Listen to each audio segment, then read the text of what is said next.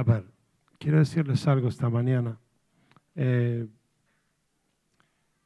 uno tiene el privilegio de llevar algo de Dios a distintos lugares, ¿no? Y como yo digo, en mi caso personal, Dios es un exagerado porque ¿quién puede anhelar lo que me está pasando esta mañana? ¿no? Que mi esposa, mis hijos están repartidos, estamos los cuatro al mismo tiempo llevando la palabra de Dios. Pero le compartía a Roger que sentí que esta no será una mañana más para esta iglesia. Y, y eso es difícil para mí más que para ustedes, porque uno de los principales enemigos que tenemos los ministros de Dios es los años y la experiencia, porque a veces eso que sería algo bueno se convierte en un propio enemigo, ¿no? Por la rutina, por acostumbrarse a predicar la palabra de Dios y para mí es un privilegio que Dios eh, en su agenda tuviera planeada esta mañana para poder dejar algo de Él aquí. Y, y estaba ayer eh, pensando en esto, ¿no? Y, y, lo primero que escuché fue, antes de decírselo yo a Roger, Dios me lo dijo a mí, que yo siento en mi espíritu, no por, por el orador, sino por lo que Dios quiere decirles, que esta mañana va a dejar una huella en la historia de esta iglesia y, lo digo con mucho temor de Dios, no, tiene nada que ver con el orador. Es más, eh, hubiera estado bueno sentarme ahí y que fuera otro el instrumento y disfrutar de lo que Dios eh, va a hacer, pero siento eso en mi espíritu y tengo que ser honesto y decírselo. Así que quiero eh, animarlos a esto. Em, que ustedes se tomen un instante ahora, solamente unos segundos para pedirle a Dios que renueve la expectativa por lo que Él quiere decirles a ustedes, para que ni mi persona ni ninguna otra cosa eh, pueda eh, obstaculizar lo que Dios quiere hacer esta mañana. Yo le decía a mi esposa anoche, menos mal que tengo la autoestima bien sana, porque en este lugar desde que llegué, de cada dos personas, una me decía, ah, usted es el hijo de el papá de Mariano. Y yo por años, mis hijos iban a predicar y le decían, ah, ustedes son los hijos de Jorge. Ahora es al revés. Así que bueno, quiero decirles que soy el papá de Mariano, sí, sí. Bueno, él es mi hijo porque yo nací primero que él, eh, eh, pero, en serio, en serio, olvídense del instrumento y pídanle a Dios que le renueve la expectativa por lo que quiere hacer esta mañana con ustedes. Amén. Señor, en el nombre de Jesús. En el nombre de Jesús, Señor. Hemos escuchado cantidades de mensajes, palabras de Dios dichas de este lugar, de hombres tremendos como el propio pastor de esta casa. Pero sabemos que de nada sirve el mensajero, que lo trascendente es el mensaje. Yo te ruego, Señor, que esta mañana renueves la expectativa por lo que quieres decirle a esta iglesia. Y yo declaro proféticamente que esta mañana dejará huella para esta iglesia, la viña, aquí en este lugar. En el nombre de Jesús. Amén y amén.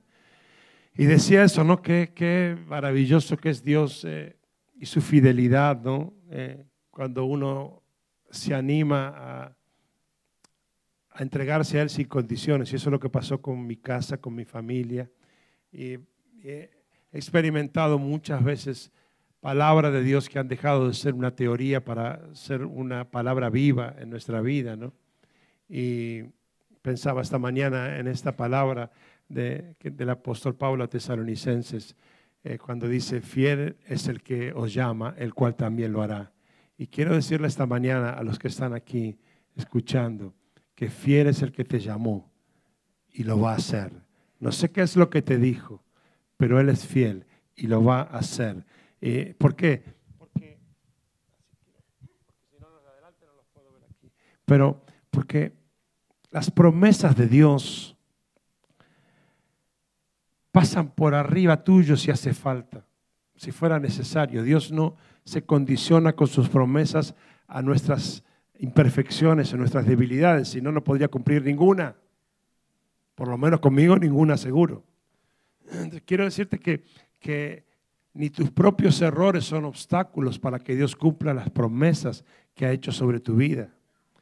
Porque se trata de su fidelidad, de, su naturaleza fiel.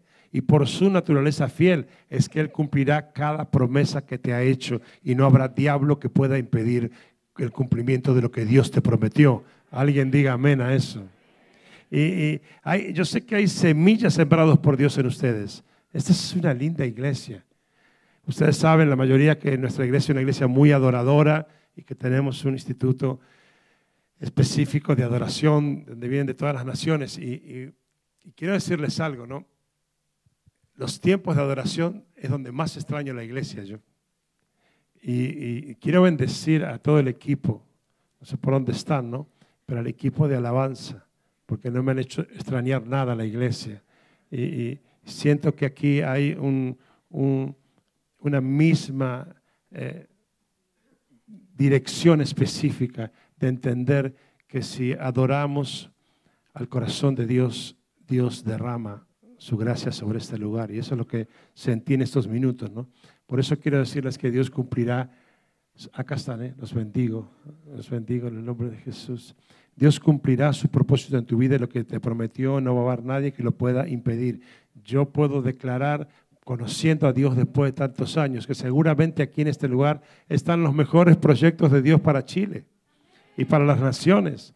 Pastores, pastoras, los mejores ministros y ministras. Y no para que se pongan contentos y se, agranden, sino porque conozco al Dios en el cual ustedes confían. Y no solamente eso, que suena muy espiritual, también estarán aquí los mejores abogados y abogadas, o maestros o maestras, o papás o mamás, en un tiempo de tanta crisis de la familia. Y yo anhelo y declaro en fe que en este lugar se gestarán modelos para otras personas que podrán verlos a ustedes y decir, ah, se puede vivir la vida de una manera distinta. Ahora, Dios tiene pensamientos, dice la palabra, de bien y no de mal para nosotros. A mí me preguntan a veces, eh, ¿cómo, ¿cómo pensás que va a ser tu futuro? Y yo le digo, espectacular. Y no es porque sea evidente, ¿no? Ojo, sino porque conozco al Dios de mi futuro. Así que no puede haber nada que no sea espectacular mientras Dios siga teniendo el control de mis días, de mi futuro. Por eso estoy convencido de que será bueno, ¿no? Alguno podrá decirme acá, hey Jorge, pero vos no conoces mi historia. Si conocieras mi historia, es re heavy mi historia. Yo no tal vez lo conozco tu historia, pero lo que sí conozco es al Dios que puede hacer en tu vida algo increíble. Lo que sí conozco es al Dios que es especialista en cambiar finales de historia. Y si alguien está pensando eso, quiero decirles que tal vez esta misma mañana Dios decida cambiar el final de tu historia. Amén. Prepárense. Dios lo va a hacer. Dios lo va a hacer. Solo tienes que alcanzar la meta y servir al propósito por el cual Dios te salvó. Enfócate en Dios y en el plan para tu vida y Él hará lo demás. Bueno, esta no era la predicación, ¿no? pero tenía ganas de decirlo. Vos estás tomando mi agua, ¿no? Por favor, toma la tuya, esta es la mía. Ok. Quiero hablarles esta mañana del sueño más grande de Dios, que es la iglesia. Si alguien está escribiendo y quiere ponerle título, póngale Somos Iglesia. He predicado muchas veces con este mismo título distintos mensajes, porque he descubierto algo que no es ninguna genialidad, pero que a veces no tenemos en cuenta, que nosotros somos la iglesia, que vos sos la iglesia, que yo soy la iglesia. Jesucristo no murió por pisos, aunque estén bien alfombrados, ni por techos, ni paredes, ni por edificios. Jesucristo murió por personas. Así que nosotros somos la iglesia. Y eso es algo maravilloso. Y hay ahí un tesoro y un secreto en la palabra de Dios sobre este sueño de Dios que es maravilloso y que yo quisiera que Dios me dé gracia esta mañana para explicárselos. Dios es un Dios de principios y es un Dios ordenado. Él comienza por las bases y luego edifica. Estoy parafraseando cosas que están en la Biblia, no, no genialidades mías, ¿no? Eh, él primero piensa, usted sabe que Dios tiene pensamientos, ¿no? Dice que son más grandes, más grandes que los nuestros, así que Dios piensa. Él piensa, luego planea y finalmente ejecuta. Y Dios estableció un principio espiritual. ¿Qué es este? Él usa las cosas físicas y visibles para enseñarnos las cosas espirituales invisibles. Eh, me toca a mí un ministerio que nunca planeé, pero que Dios ha desarrollado conmigo, que es de influencia en los eh, ámbitos de poder en la Argentina y de gobierno en la Argentina. Y siempre digo lo mismo, eh, todas las crisis que se pueden vivir en la superficie, y Argentina tiene un máster para esto, ¿no? Porque ya no sabemos ya qué más crisis tener, pero todas las crisis que se ven en el mundo visible tienen su raíz en el mundo invisible. Eso es así. Y Dios estableció ese principio. Él, él nos muestra, usa cosas visibles para enseñarnos el mundo invisible.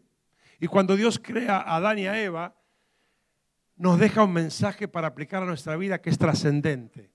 Y allí en, esos, en, ese, momento y en lo que sucedió ahí en el Edén, eh, se encuentra el propósito original de nuestra vida y lo que yo llamo el sueño más grande de Dios, que es la iglesia.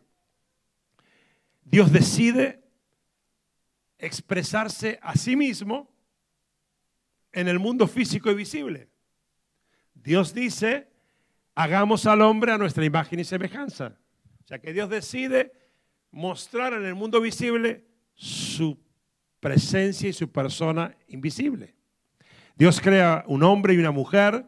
Eh, dice la Biblia, por lo visto, que no fue suficiente a Dios crear un hombre solamente eh, para que su expresión fuera completa en el mundo físico, en el mundo visible. Él creó al hombre y a la mujer. Es decir, que Dios siendo uno, eligió a ambos, hombre y mujer, para expresar su todo físicamente. En Génesis 2, eh, versículo 15, 18, para que lo tengan anotado nada más, dice que creó primero al hombre y luego a la mujer. Pero en el capítulo 1, 26 en adelante, dice que los creó a los dos. Y hay un porqué en esa decisión de Dios. Y yo quiero explicártelo esta mañana. Y es así. Voy a tratar de hacerlo lo más sencillo posible porque no quiero que le salga humo de la cabeza a ninguno de ustedes esta mañana acá. Pero, pero Adán estaba solo, dice la palabra. Estaba solo en el Edén.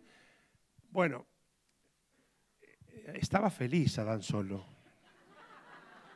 Yo no quiero tener problemas con el público femenino, no quiero que me saques una foto fea, no, no. Pero es lo que dice la palabra. El tipo estaba feliz y contento paseándose Casi yo diría que estaba muy feliz Adán ahí, solo, ¿no? Paseándose por el jardín. Eh, Adán estaba solo, pero ¿saben qué? Él no sabía que estaba solo. No tenía ni idea de que estaba solo. Porque no sabía lo que era estar solo. Nosotros ahora sabemos, pero él no sabía nada. Ni sabía que había una posibilidad de no estar solo.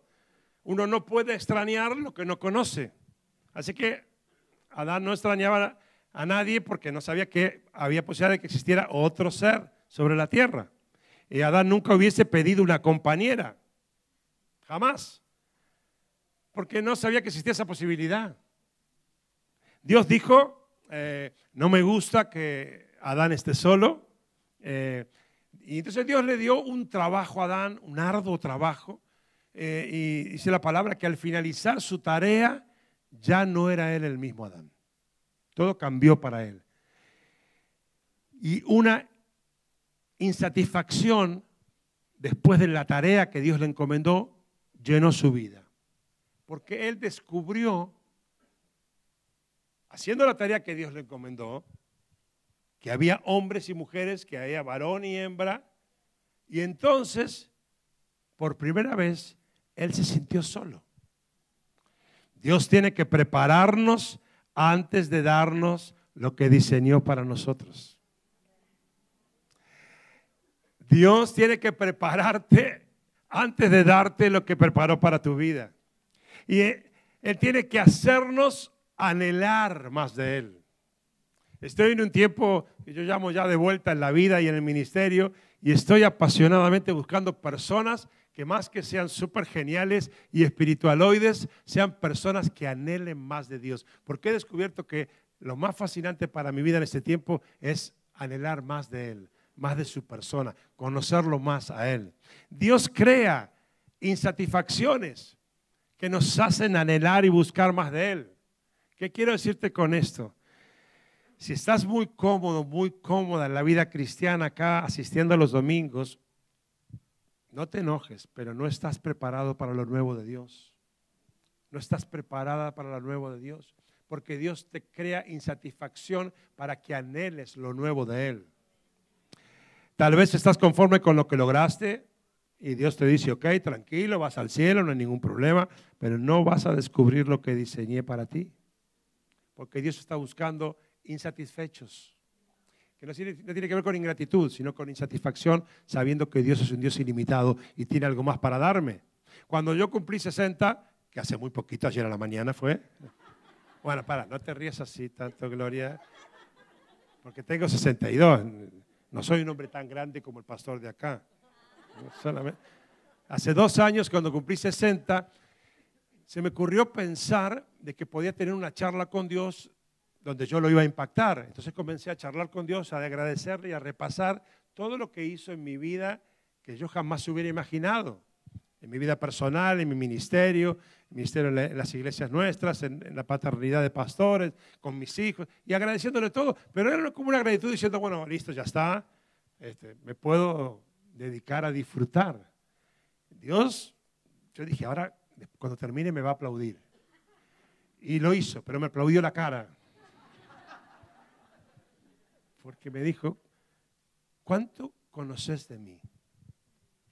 Y lo que me sucedió es que me di cuenta lo que no conozco todavía de Dios y que voy a seguir conociendo hasta el último instante de mi vida. Así que que Dios crea esas insatisfacciones para que anhelemos más de Él. Adán, Adán, perdón, Adán dijo, yo no sé qué es, pero yo quiero una bendición que me complete. Yo quiero lo mismo que le diste a los animales que acabo de ver acá recién. No sé cómo se llaman, pero yo quiero lo que tiene el oso, la osa.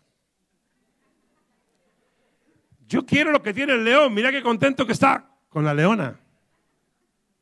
Eh, eh, yo quiero algo igual, no sabía que existía, pero ahora veo que existe, no sé cómo es, pero yo lo quiero. ¿Qué quiero decir con esto? La soledad de Adán reflejó un misterio de Dios, un misterio maravilloso de Dios, un secreto, un gran sueño de Dios, que es precisamente lo que somos vos y yo, la iglesia. ¿Por qué? Porque Dios en algún momento de la eternidad, aunque no necesitaba nada porque es todopoderoso, Él decidió abrir un espacio para algo. El Dios que está completo en sí mismo decidió, decidió abrir un espacio para necesitar a alguien, lo decidió por sí mismo.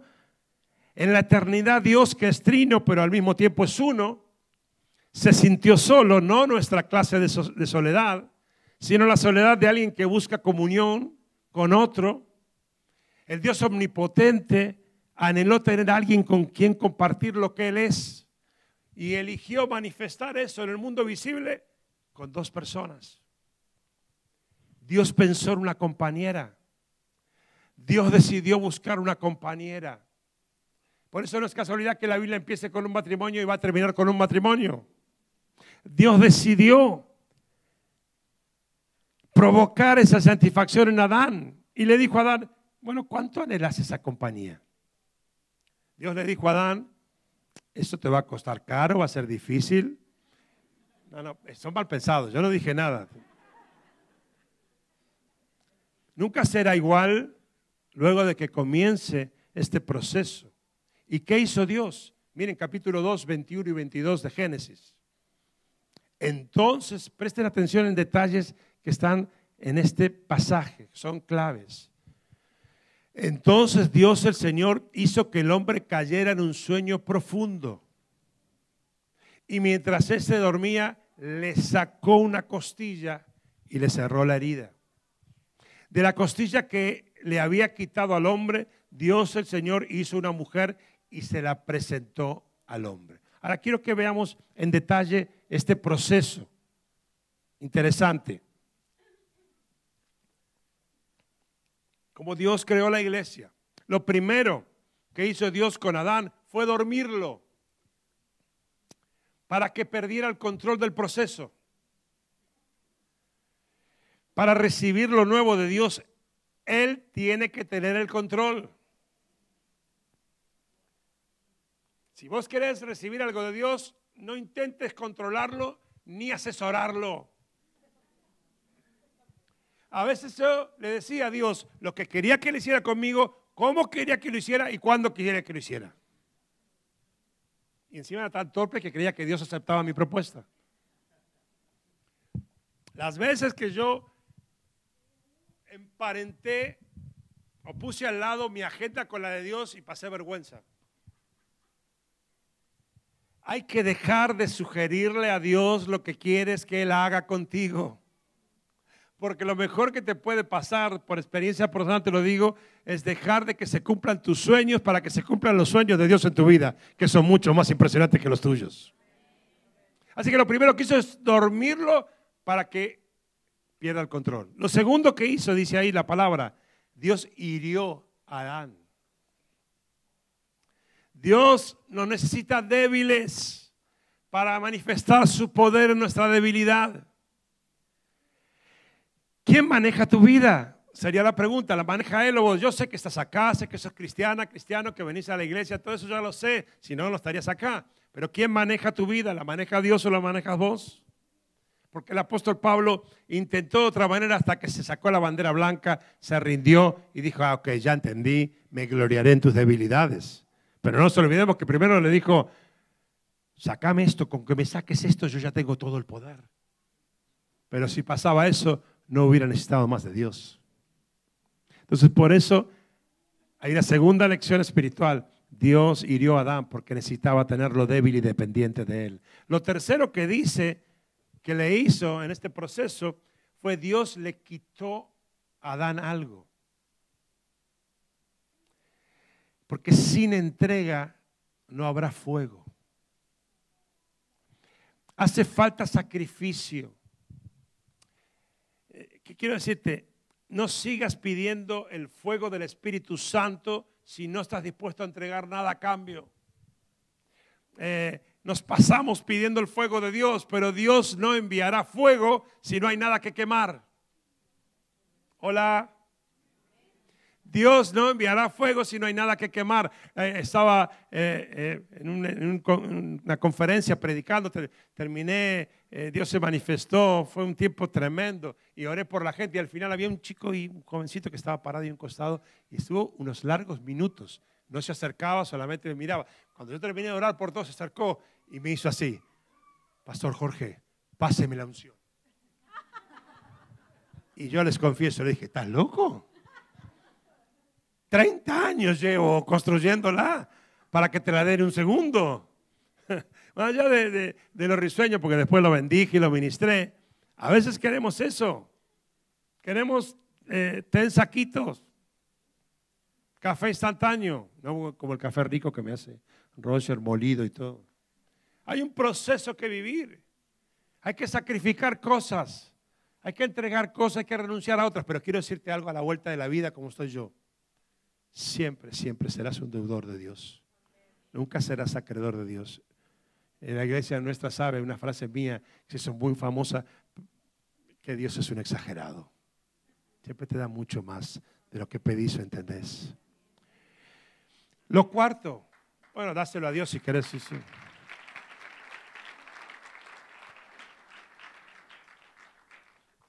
Lo cuarto que Dios hizo en este proceso, el Señor le presentó su compañera. Ahora viene la parte que me voy a reivindicar con las chicas. Dios le dijo, mira Adán, esa es la expresión más maravillosa de lo que yo soy. Eva, varona. Lo más hermoso que hay en mi corazón, yo lo puse en ella. Y esto no lo digo ahora hablando en serio para quedar bien con las chicas. Yo creo que las mujeres tienen algo puesto por Dios en su corazón. Yo no, el corazón de Jorge, que es alemán y medio duro, pero el corazón de pastor que Dios puso en mí, yo, yo no puedo contener cuando una mujer está derramada en la presencia de Dios, adorando al Señor. Tienen algo especial ustedes. Y yo creo que es eso. Dios puso algo en el corazón de la mujer eh, que, que marca una diferencia.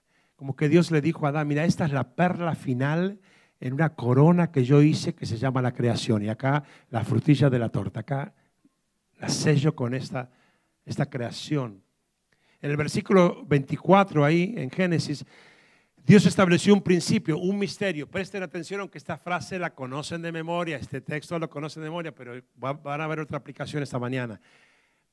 Dios estableció un misterio. Dejará el hombre a su padre y a su madre y se unirá a su mujer y serán una sola carne. Así como le presentó a Adán a Eva, hoy Dios quiere presentar al mundo a su novia, la iglesia. Una sola iglesia, aunque se congregue en distintas naciones y edificios, pero una sola iglesia. Yo le compartía a Roger recorriendo las naciones y, sobre todo pastoreando pastores, estoy descubriendo la formación visible de una iglesia, la que Dios profetizó en la palabra, una iglesia que está acá esta mañana, que está ahora en Buenos Aires, en la iglesia del encuentro, nuestra iglesia y en otras iglesias que conocemos, pero como que es una iglesia con una misma dirección, la iglesia que Jesucristo quiere presentarle al mundo. La razón por la cual Satanás está eh, luchando descaradamente para destruir los matrimonios, por ejemplo, es porque detrás del matrimonio hay un principio espiritual del plan de Dios con la iglesia. Porque detrás de todo esto se encuentra el más grande sueño de Dios, llegar un día a casarse con su novia. Las bodas del Cordero de Dios y su novia blanca y resplandeciente, la iglesia. Pero ojo, para llegar a ese día, Dios tenía que sufrir y de una manera increíble, terrible, impensada. Juan 19, 17 y 18, por ejemplo, nos relata, y él cargando su cruz salió al lugar llamado de la calavera, y en hebreo Gólgota, y allí le crucificaron, y con él a otros dos, uno a cada lado, y Jesús en medio.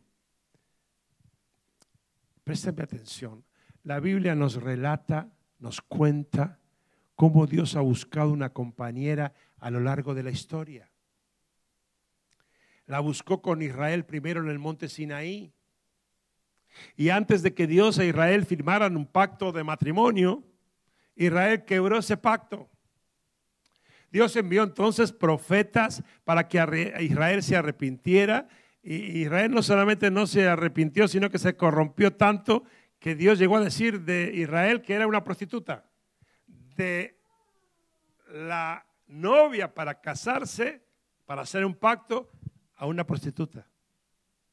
Hasta que el segundo Adán, Jesús, se hizo carne y vino a hacer la voluntad del Padre.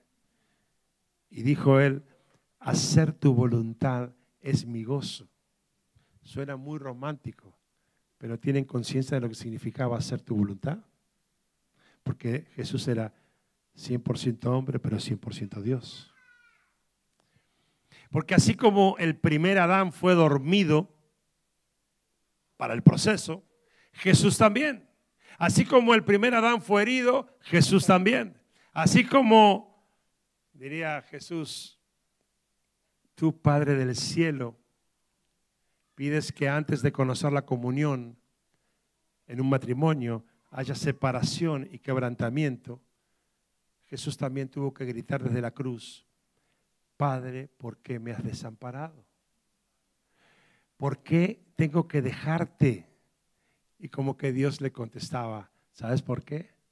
Porque dejará el hombre a su padre y a su madre y se unirá a su mujer y serán una sola carne.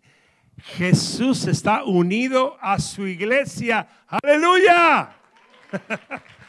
Aleluya. Ahora, escúchame, escúchame, escúchame. Dice la palabra de Dios, dice la palabra de Dios que Jesús amó tanto a la iglesia que dio su vida por ella. Yo amo la iglesia. A mí me emociona la iglesia y, bueno, debo decir algo que ustedes van a tener que recibirlo y, resignarse. Yo soy el pastor de la mejor iglesia del mundo. Esta podría ser la segunda, pero la mía es la primera. Esto lo digo siempre en nuestra iglesia. ¿Pero por qué? Porque yo la amo. Porque es la que fue motivo de que Cristo pasara lo que pasó. Yo amo la iglesia, vivo, vivo por la iglesia, amo la iglesia, lloro por la iglesia, me río por la iglesia, no entiendo la vida sin la iglesia. Y no soporto nada ni nadie que pueda tocar la iglesia, porque es la que motivó lo que Cristo hizo por mí. Así que no me hablen de nada ni me justifiquen nada. Eso es tan absoluto para mí que es innegociable. Y, el segundo Adán, Jesús, no durmió un sueño cómodo como el de Adán en el Edén, sino el sueño doloroso de la muerte. El dolor de sus heridas. Le abrieron un costado con una lanza. Y escucha lo que quiero decirte hoy. Me impacta algo que pasó ahí. Que brotó de su costado agua y sangre. Brotó de su costado agua y sangre. ¿Quiénes son mamá acá? ¿Quiénes son madres? Igual que cuando una mujer da a luz, Cristo dio a luz a la iglesia en la cruz. Aleluya. Si me lo permiten con mucho temor de Dios, Jesús parió la iglesia en esa cruz. Por eso que no hay manera de que yo pueda entender, justificar nada que pueda tocar a la iglesia. No hay ninguna justificación personal que pueda superar el plan general, macro de Dios de dar su vida por la iglesia. Fue de la herida de nuestro Adán, del quebrantamiento de nuestro amado, del dolor de nuestro Jesús que nació la iglesia. La iglesia es el deseo más grande y más profundo del corazón de Dios, su mayor sueño, su principal desvelo. Somos iglesia, disfrútatelo. Yo soy la iglesia, vos sos la iglesia. Por eso el diablo odia a la iglesia. Por eso la ha dividido por siglos. Por eso pone enemistad entre vos y tus pastores o tus líderes o tus hermanos.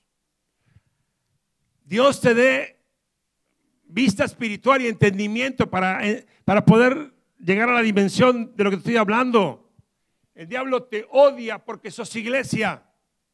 Y ha intentado por siglos y seguirá intentando atacar la iglesia, dividir la iglesia, destruir la iglesia, crear enemistad dentro de la iglesia. Que Dios te dé revelación para ver esta escena cotidiana. Así, mira. Eh, que yo la critico a Marijó o ella a mí y atrás de la escena el diablo diciendo, vamos todavía, vamos todavía, lo estoy logrando.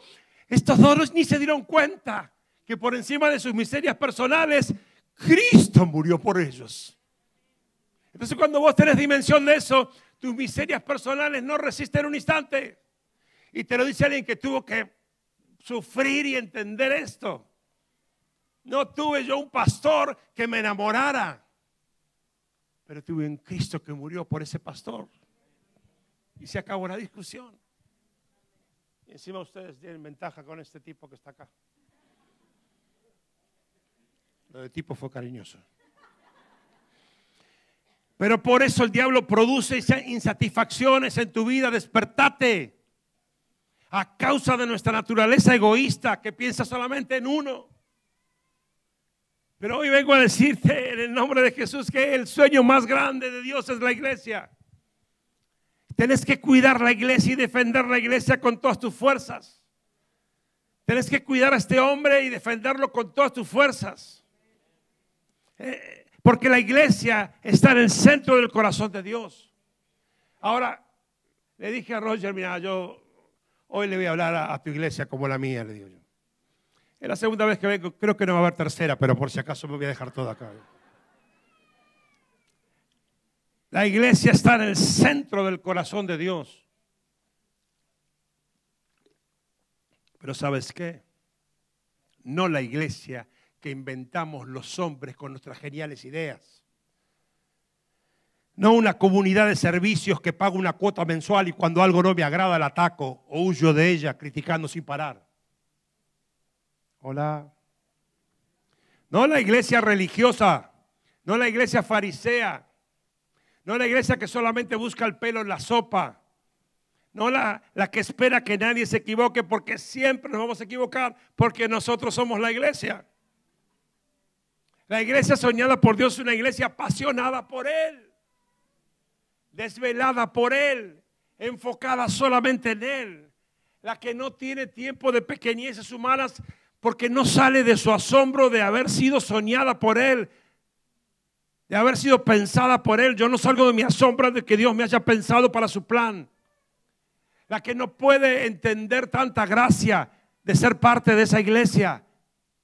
La iglesia que Jesús planeó y la que motivó lo que hizo, es la que no tiene tiempo que perder porque debe aprovechar el poco tiempo que queda para prepararse para la más grande boda y espectacular boda de todos los tiempos. Apocalipsis 19, 7. Alegrémonos y llenémonos de gozo y alabémoslo porque ha llegado el día de la boda del Cordero. Ya está lista su esposa, la cual es la iglesia. Dios la ha vestido de lino fino, limpio y brillante. Aleluya. Gloria a Dios. Gloria a Dios. La boda que no durará unos años. La que no corre riesgo de divorcio. La que no necesita un nuevo código civil ni leyes humanas. La boda eterna. Wow, ¿entendés esto? Pero ¿por qué vos estás en ese plan? ¿Te lo preguntaste? Yo me lo pregunto. ¿Quién soy yo para que Dios me haya metido en ese plan? la boda gloriosa del Cordero de Dios con su amada novia, la iglesia. Pero dice Dios en su palabra que antes de ese día glorioso se va a producir la mayor cosecha de almas de la historia de la humanidad y que toda la creación será llena de la gloria del Señor como las aguas cubren la mar. Eso dice. Pero Dios no es lerdo, también lo dice. Dice que está demorando su, venida con propósito. El Señor no retarda su promesa, según algunos lo tienen por tardanza, sino que es paciente para con nosotros, no queriendo que ninguno perezca, sino que todos procedan al arrepentimiento. Dice el apóstol Pedro. Y la pregunta es, ¿quién será el instrumento para ello? ¿Quién va a lograr ese milagro sobrenatural que va a cubrir toda la tierra? Quiero decirte que Dios ya designó a alguien para eso. ¿Cómo es tu nombre? Igual que mi esposa, mira. Designó a Graciela. Graciela. Sí, la designó ella. Pero Graciela, no sé si le da la banca. Él la designó a ella. Así que yo te bendigo, Graciela, para que Dios te dé gracia para cumplir el propósito por el cual te eligió. Porque Dios planeó para este milagro sobrenatural la iglesia. Nosotros. Algunos dirían que no se entere que somos un desastre. No, Él ya lo sabe. Él ya lo sabe. Pero lo decidió igual. Yo no sé por qué Dios decidió que todas las maravillas, señales y prodigios que él hizo, lo iba a hacer la iglesia. Yo pensé que la iglesia iba a ser como una cantidad de extraterrestres perfectos que iban a bajar para hacer, no, pero nos eligió a nosotros. Entonces tenemos que entender que el único objetivo de nuestra vida es ser iglesia en el sentido integral de la palabra. Ser iglesia. Yo quiero preguntarte algo, ¿eh? quiero estar terminando. No, pero quiero ser prolijo porque tú tienes que hablar después. Déjame que te hable como si nos conociéramos hace mucho tiempo. ¿Vos te estás preparando para esto? ¿Estás ocupando tu tiempo en esta preparación? ¿O, o estás ocupando tu tiempo en lo que tienes ganas de que te pase a vos?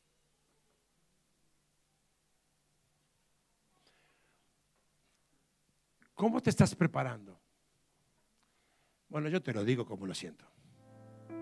¿Te estás preparando calentando la sillita del Marriott? Que por cierto son muy cómodas.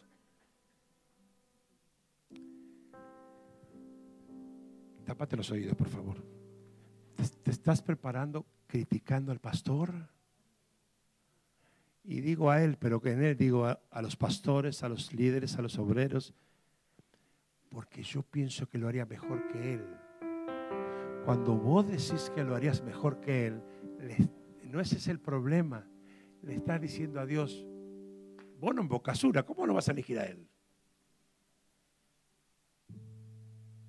Dios te libre de ese pensamiento.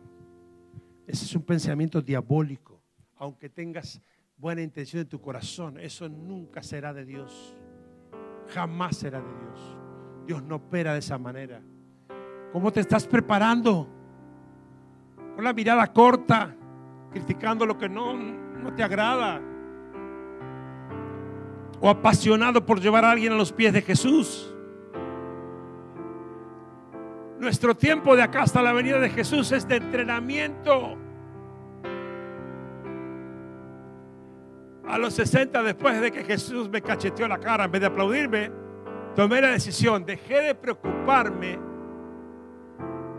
de lo que yo puedo hacer para dejar una huella, un legado de lo que se puede hacer. Estoy más ocupado en sembrar lo que se puede hacer que en llevarme la gloria de lo que hago. Y algunos que me conocen acá saben que invierto mi tiempo en eso, en dar créditos, en respaldar jóvenes, ministerios, y, pelearme con todos los viejos de mi edad, que no, no entienden nada. Pero ¿por qué? No porque soy bueno, sino porque no me quiero perder nada de lo que Dios tiene preparado para mí. Entonces, ¿en qué estás invirtiendo tu tiempo? Porque la Biblia dice que que tenemos que ir por todo el mundo y predicar el Evangelio a toda criatura. El que creyere y fuere bautizado será salvo, mas el que no creyere será condenado. Y agárrate. Y estas señales seguirán a los que creen. En mi nombre echarán fuera demonios. ¿Lo estás haciendo? Hablarán nuevas lenguas. ¿Lo estás haciendo? Tomarán en las manos serpientes. Y si bebieren cosas mortíferas no les harán daño. Sobre los enfermos pondrán sus manos y sanarán. ¿Lo estás haciendo? ¿En qué estás ocupando tu tiempo? quiero, quiero decirte lo que yo siento en mi espíritu y lo sentí desde el viernes cuando llegué. Había toda la semana preparado un bosquejito de un mensaje que era un bombón. Sé conociéndolo a Dios, ¿para qué pierdo el tiempo en eso? Si sé que me lo cambia después, ¿no? Pero entiendo que esta es la principal razón por la cual Dios me trajo esta mañana a este lugar. estás, a ver si te lo puedo decir de otra manera, estás verdaderamente enfocado, enfocada solamente en el día de la boda del Cordero de Dios con su novia, la iglesia. Cuando una novia está cerca de la fecha de su boda, no puede dejar de pensar, vivir y soñar solamente en ese día y en su amado. Es lo único que piensa. Solamente en eso está pensando. Es más, vieron que está tan enamorada que lo ve como el príncipe azul y uno lo mira y lo ve violeta, desteñido, pero ella para ella. Porque su, tiempo, su dedicación, sus ojos, su corazón, todo está enfocado en eso. Él es mi príncipe y me voy a casar. Eso es lo que Dios espera de nosotros. Y nosotros estamos perdiendo tiempo en tonteras. En mirarnos los unos a los otros, a ver ¿Qué puedo ver equivocado del otro? En creer que uno es más bueno que el otro, yo soy más bueno que Dios, más misericordioso que Dios. Y la novia está pensando solamente en el día de la boda y en su amado. Y todo lo que hace tiene como fin ese día. Y mi pregunta es, ¿tu vida hoy tiene como fin ese día? Y estás invirtiendo tu tiempo en ese día. Si sos parte del más grande sueño de Dios que es la iglesia, Él va a derramar sobre vos las más grandes bendiciones y muchas oraciones estériles van a cobrar vida esta mañana en el nombre de Jesús con el solo hecho de entender que lo que te toca es ser iglesia y nada más. Pero la iglesia que Jesús planeó. Y Él dará todo lo demás. Si te sirve como me pasó a mí, esta es una buena mañana para enojarte en serio, ¿eh? Con el diablo y con vos mismo y con vos misma y decirle basta, hasta acá llegué, Basta de estar pensando solamente en mi ombligo. Basta de celos, de envidia, de competencia, de juicio, de crítica, de creer que soy siempre una víctima de algo o de alguien. Final, porque aunque no lo puedo creer ni entender, soy iglesia y voy a ser protagonista de ese día que está cerca. Así que no hay lugar para otra cosa más en mi corazón, en mi mente y en mi boca que prepararme para ese día. ¿Qué es lo que te desvela esta mañana? ¿Qué es lo que te tiene angustiada esta mañana? ¿Sabes cómo vas a resolverlo? Siendo iglesia. ¿Qué es lo que te desvela? Sé iglesia. ¿Qué es lo que te motiva? Sé iglesia. ¿Qué es lo que te ocupa? Sé iglesia. Hoy es el día para empezar a ser verdaderamente parte del más grande sueño de Dios, que es la iglesia. Y una iglesia de influencia. Y quiero leerles algo profético que escribí esta mañana, hace un rato, desayunando en la casa de Roger, que ni él sabe.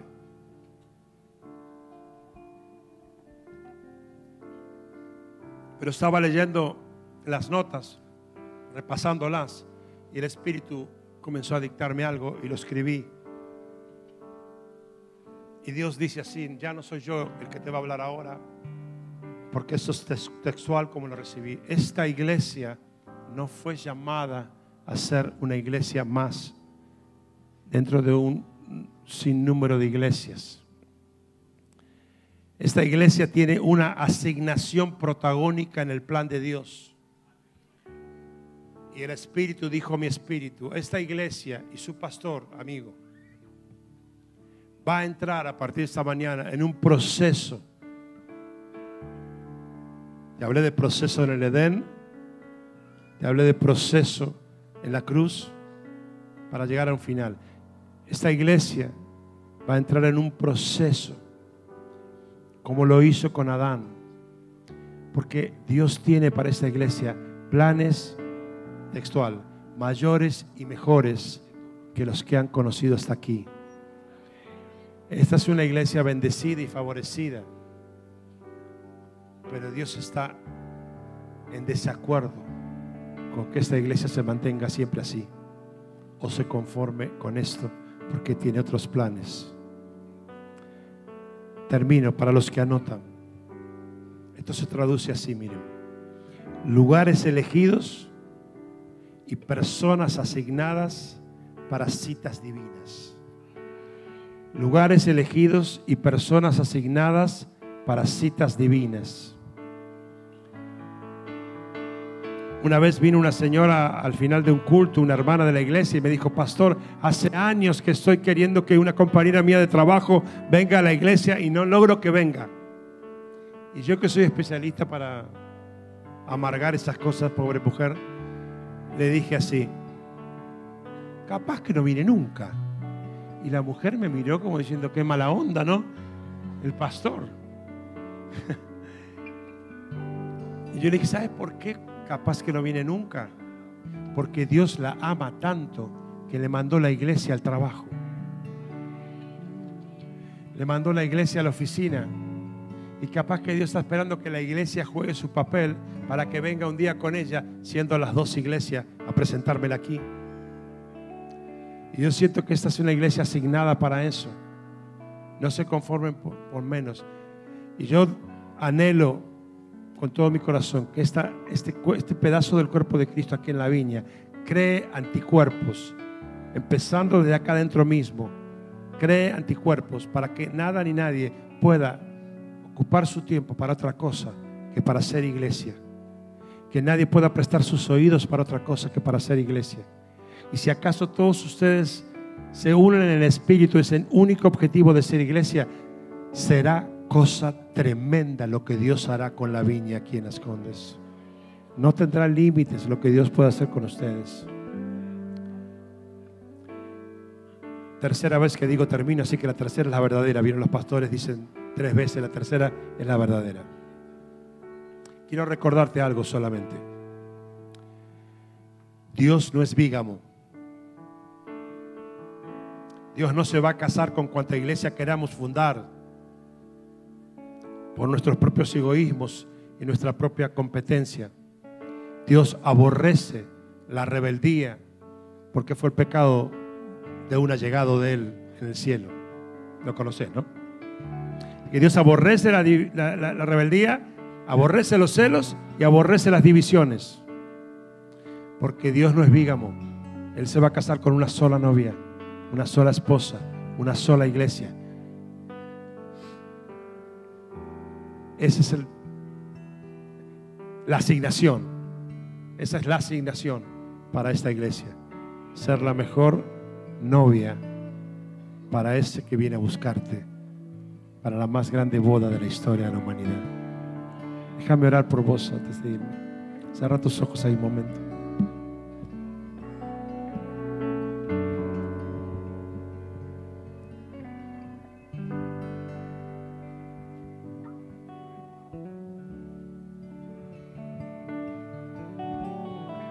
Deja que, que la canción ministre tu corazón, pero, pero este es un momento que yo lo defino así, vos con Dios.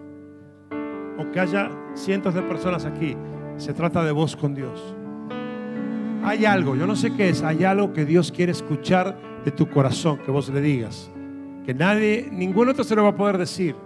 Es algo único, tuyo, personal. Tal vez pedirle perdón porque no has sido iglesia como podías haberlo sido. Tal vez, Señor, me equivoqué. He estado viendo más los errores que construyendo la iglesia. Porque me olvidé del privilegio que me has dado de ser iglesia. Y con eso ya, ya tengo demasiado para ocuparme de otra cosa. Tal vez sea una decisión que tengas que tomar. No sé qué es, pero hay algo que Dios está esperando que solamente vos puedes decirle. Mientras corre la canción, decíselo ahora. Los oídos del Señor están dispuestos a escucharte esta mañana. Dios te bendiga.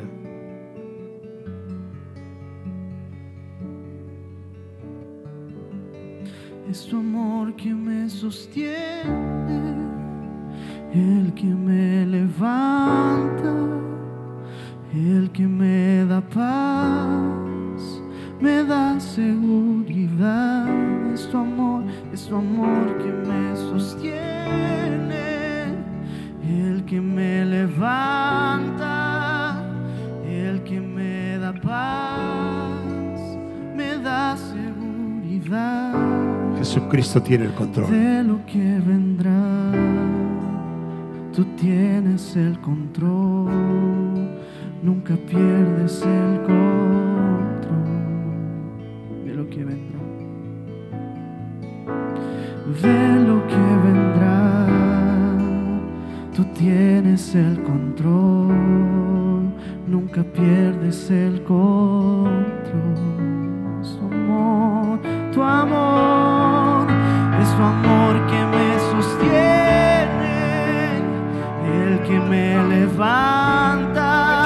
Corazón de El que paz. Me da paz, me da seguridad.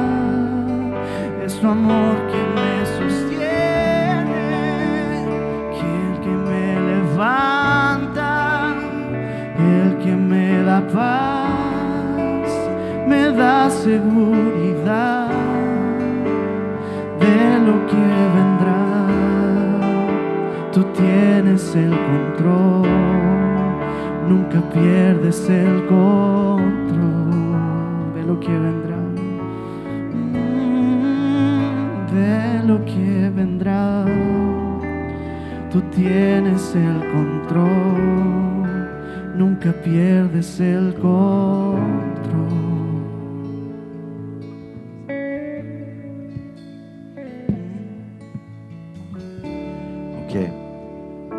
Si es que puedes, porque hay muchos que están ya siendo muy, muy tocados por Dios y respeto esto. Pero hay una escena en el libro de Esdras, cuando estaban construyendo el templo, reconstruyendo, es una palabra clave aquí, que dice que Esdras abrió la palabra de Dios y todos se pusieron de pie para oírlo. Hay una palabra que Dios está declarando sobre nosotros y aún en el tiempo de adoración lo que estamos escuchando está súper bien, pero no quiero que distraigas en lo que Dios está hablando. Y por eso yo voy a pedir si es que puede, que se ponga de pie para oír esta palabra y que lo recibe, que lo recibe. Ahora si está arrodillado o lo que sea, respeto, este, quédate ahí, quédate. Pero lo importante es que ponga atención a esta palabra. Es una palabra que viene de Él y tal como fue señalado, tiene un costo. Quiero ver si estamos dispuestos a esto.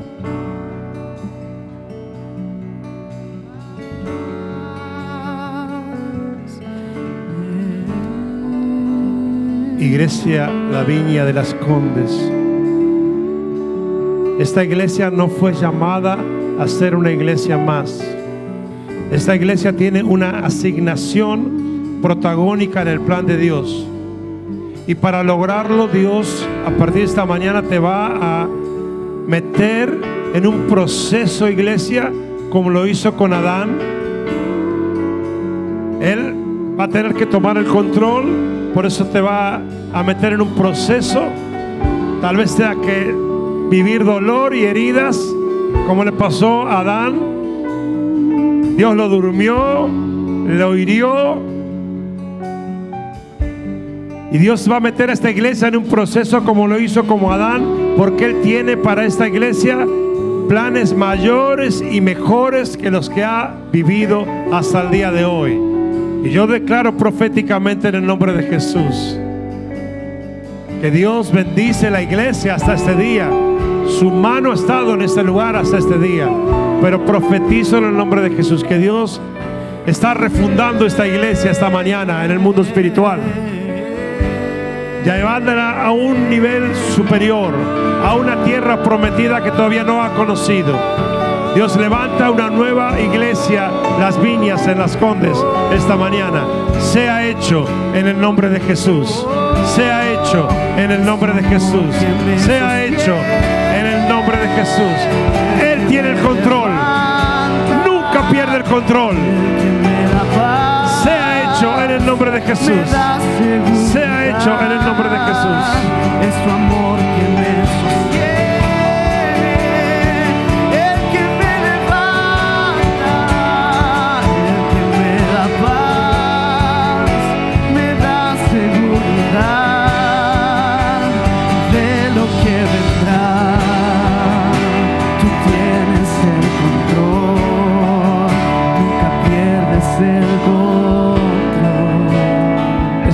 estoy sintiendo algo fuerte en mi espíritu. Así que quiero dejarles una primera tarea. Que quiero que comiencen ahora, pero que la completen después. Porque recién estaba s- recordando un momento, un momento de mi vida. Y- y yo no creo a esta altura de mi vida en las casualidades. Pero estaba recordando un momento donde una persona, por una circunstancia en particular, después de una palabra que Dios me dio a compartir, me dijo, eh, Jorge, es tremendo lo que Dios me ha hablado esta mañana, pero tengo un problema. ¿Cómo hago para volver 20 años para atrás? y yo, que no suelo inventar respuestas, le dije muy simplemente, creo que no se puede. Lo que sí sé que se puede es construir tus próximos 20 años de una manera distinta. Y, y- y ahí Dios me dio una figura que me ayudó muchísimo. Me dijo, así que la clave esta mañana, y ahora va para ustedes esto, le dije, la clave para esta mañana es cuál es la bisagra. ¿Se entiende la palabra bisagra acá? La palabra bisagra entre los 20 años errados y los 20 que vendrán. Y la única palabra que siento en mi espíritu que puede lograr ser una bisagra es la palabra perdón. Porque hubo una bisagra hace más de dos mil años en una cruz que cambió la historia. Y tiene muchos títulos, pero el que más me impacta a mí, para mi vida, fue perdón. Así que yo quiero animarte ahora esta mañana a esto. Que lo comiences en el espíritu, pero lo, lo continúes luego en la práctica. Yo siento en mi espíritu que acá hay mucha gente que tiene que pedir perdón a otras personas. al pastor, a otros pastores, a líderes, obreros, a hermanos, no sé, no, no sé, no sé qué es, pero es muy fuerte en mi espíritu.